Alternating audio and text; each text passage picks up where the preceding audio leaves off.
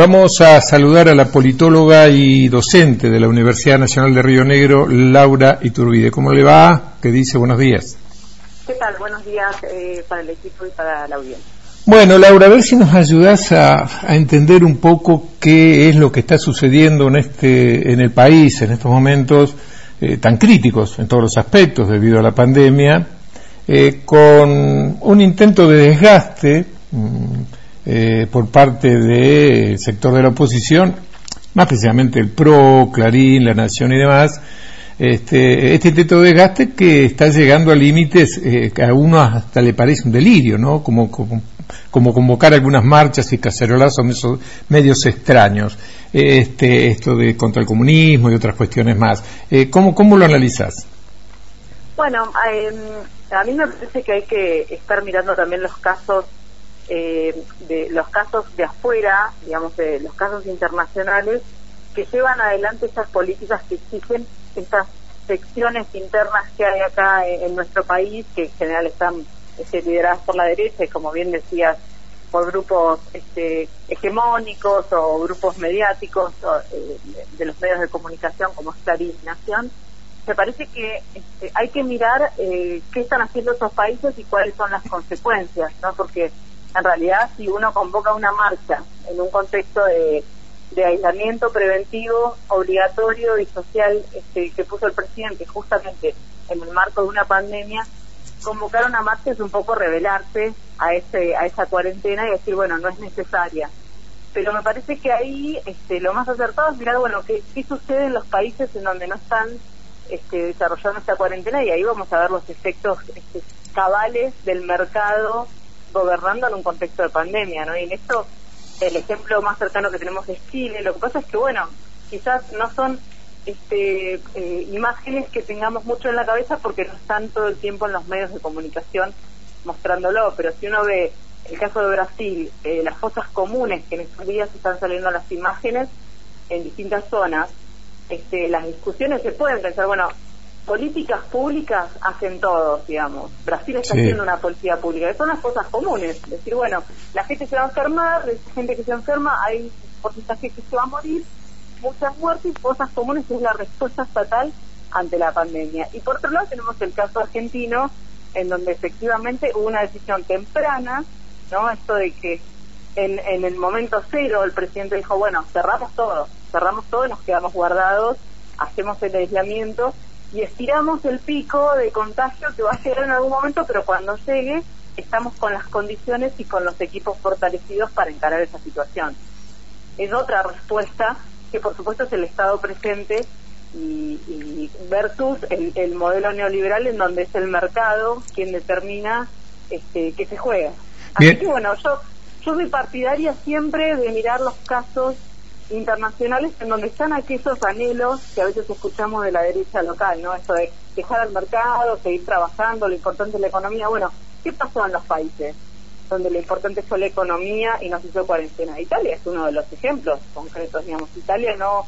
no tomó nota de lo que estaba pasando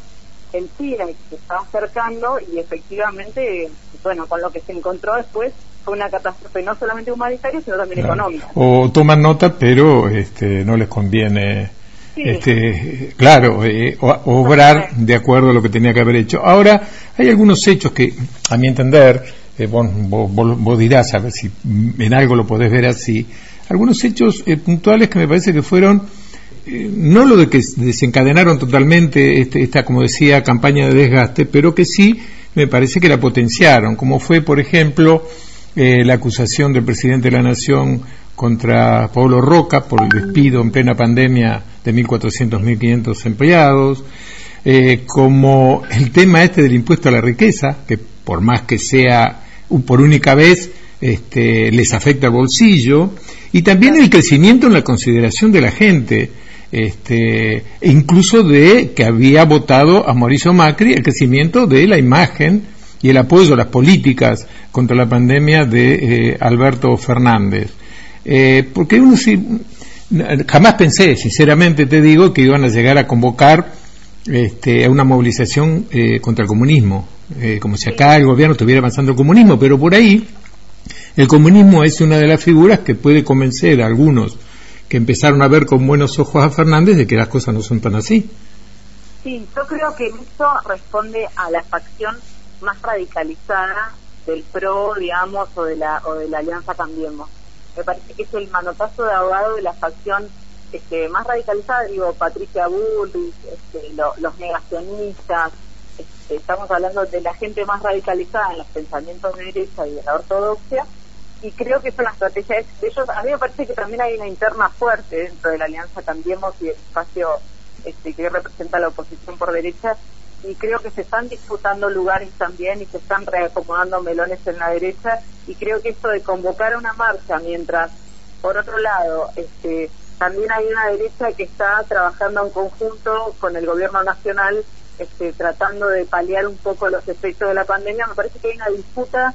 que se está teniendo y que la estamos viendo en el tablero político nacional y sobre todo de Capital Federal, que es donde más este, esas marchas tienen impacto, de lo que más hablan los medios de comunicación y en donde también Twitter tiene como un efecto efervescente, pero que después en la en la práctica política cotidiana del resto del país no tiene tanto impacto. No, a eso iba, a eso iba, que eh, por ahí es en la capital federal, no en el resto del país. Yo creo que es más la burbuja mediática unitaria, histórica, este, que tienen los medios de comunicación y, el componente del unitarismo argentino muy centrado en Buenos Aires y principalmente en Capital Federal, me parece que responde más a esa lógica que el resto del país, las provincias, las y los gobernadores están más pensando en otra cosa yo no creo que las derechas del interior también estén, este, las, eh, derechas en su, totalidad estén de acuerdo con manifestarse acumulando gente, poniendo en riesgo a sus propios votantes. A mí me parece que hay una, una facción muy radicalizada